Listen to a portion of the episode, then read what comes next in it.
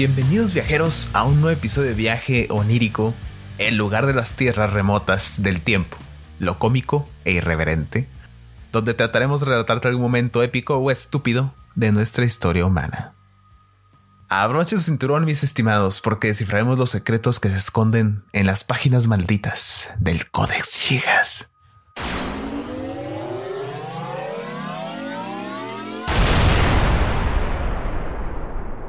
Según cuentan las leyendas, el Codex Gigas, también conocido como la Biblia del Diablo, el Liber Per Grandis o Gigas Librorum, que nace a lo Fausto, en un pacto entre un monje condenado a muerte y el diablo por allá del año 1229 después de Cristo.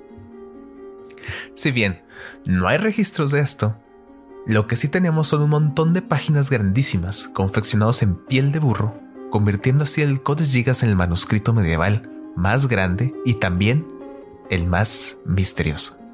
De hecho, es tan grande y pesado que para transportarlo se necesitan dos personas pero vamos a revisar un poco sobre la leyenda. Aunque existen varias versiones, se dice que en la República Checa, más preciso, en el monasterio benedictino en Bohemia, vivió un monje benedictino, válgame la redundancia, que se llamaba Hernán II Inclusus. Este monje violó el código monástico, un código que es por excelencia único para cada monasterio o secta. El que más se conoce es el del celibato, pero también está el de la pobreza y la compañía de Cristo o su representante en la tierra, el Papa, etc. Por esta violación, Hernán fue condenado a muerte y este monje en su desesperación por evitar la tortura muerte que le esperaba, prometió a sus verdugos escribir un libro que le traería gloria por siempre al monasterio. Un libro que contendría todo el conocimiento del pasado y el futuro de la humanidad. Los verdugos, asombrados por la promesa del monje, le dieron tan solo 24 horas para escribir un libro de esta magnitud. Si en 24 horas cumplía, sería liberado.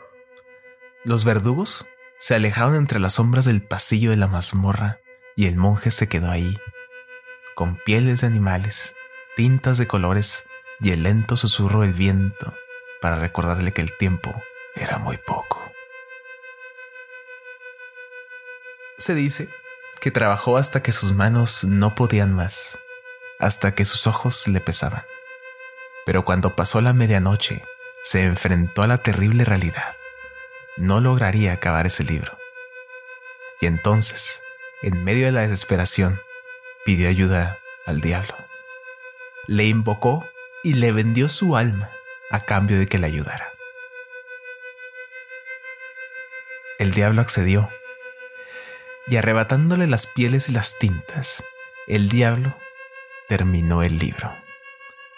Pero como prueba del pacto, pidió al monje pintara un retrato de él. El monje accedió y en una hoja de tamaño completo dibujó al diablo.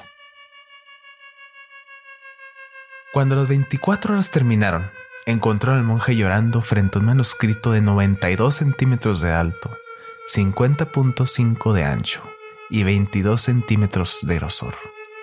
624 páginas escritas en una sola noche. Ahí es donde termina la leyenda. Sí. Pero lo que sigue es la historia que sí tenemos documentada. Años después de que la Biblia del Diablo estuviera resguardada por el monasterio, la plaga tocó sus puertas matando prácticamente a todos los monjes. Antes de esto, el abad, que es así se llamaba el jefe del monasterio, vendió el códex a otra orden monástica.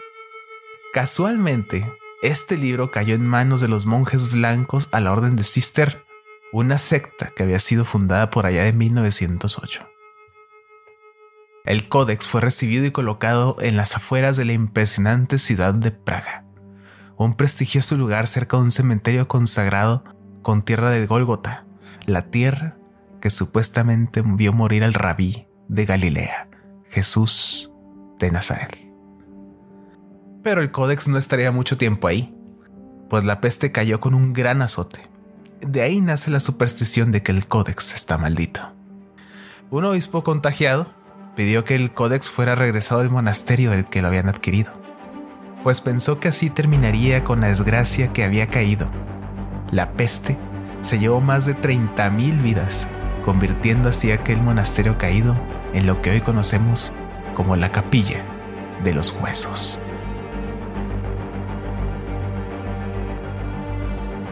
El códex descansaba de nuevo en el monasterio, que poco a poco renacía de la peste. Rodolfo II tiempo después se acercaría para pedir el libro. Este emperador era un hombre poderoso que estaba obsesionado con los temas de lo oculto, así que concedió muchos favores económicos a los monjes benedictinos para tener el tesoro que tanto anhelaba. Una vez lo obtuvo, pidió de manera inmediata contratar los expertos para traducir las secciones del libro que más le llamaban la atención. Quien se encargó de esta importante misión fue Jan Uberus Pontanus, el secretario del gran Rodolfo II. Y de aquí, el libro jamás fue devuelto por el emperador. Hasta que en 1648, al final de la Guerra de los 30 años, el códex lo consideraron como un buen motín por parte de las tropas suecas y llevada a la reina Cristina, que lamentablemente no le vio realmente gran gusto pero lo mantuvo en la biblioteca real en el castillo de Estocolmo. Después, en 1649, el Codex Giga se salvó de las llamas al ser lanzado por la ventana. Nadie guarda registro si alguien lo hizo o quizás el mismo diablo quiso salvarlo de las llamas. Pero de aquí el libro comenzó a ser guardado con gran cuidado y admirado por los estudiosos. Hubo quien alimentó la leyenda de su importancia, agregando que el libro había pertenecido en el pasado al padre protestante Martín Lutero. Aunque esto es falso, sí se confirmó en 1796 que el libro como tal aporta gran información sobre la evolución de la religión católica cristiana en la Edad Media. Fue hasta 1877 cuando la historia del Codex Giga salió de Suecia y cruzó el Atlántico en un reportaje publicado por la revista New York Illustrated Thinking bajo el título de Vanishing Stockholm, donde el mundo quedó maravillado por la foto de la leyenda y la gran imagen del diablo en una imagen de tamaño completo. Así, el libro misterioso salió de Suecia solo en dos ocasiones a la fecha. Una en 1970 para ser presentado en el Museo de Nueva York y en el 2007 sucedió algo que la hermosa Praga debió recibir con gran júbilo, pues el Codex Gigas visitó la Biblioteca Nacional Checa por un año. Pero, ¿qué es lo que esconden las páginas del Codex Gigas? No es más que la impresionante Biblia cristiana, pero combinada en un arduo trabajo que estima alrededor de 30 años de escritura.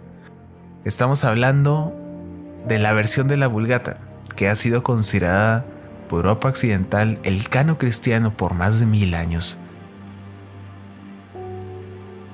siendo así la versión católica oficial, exceptuando por supuesto los hechos de los apóstoles y el Apocalipsis que vienen de una versión anterior aún no identificada.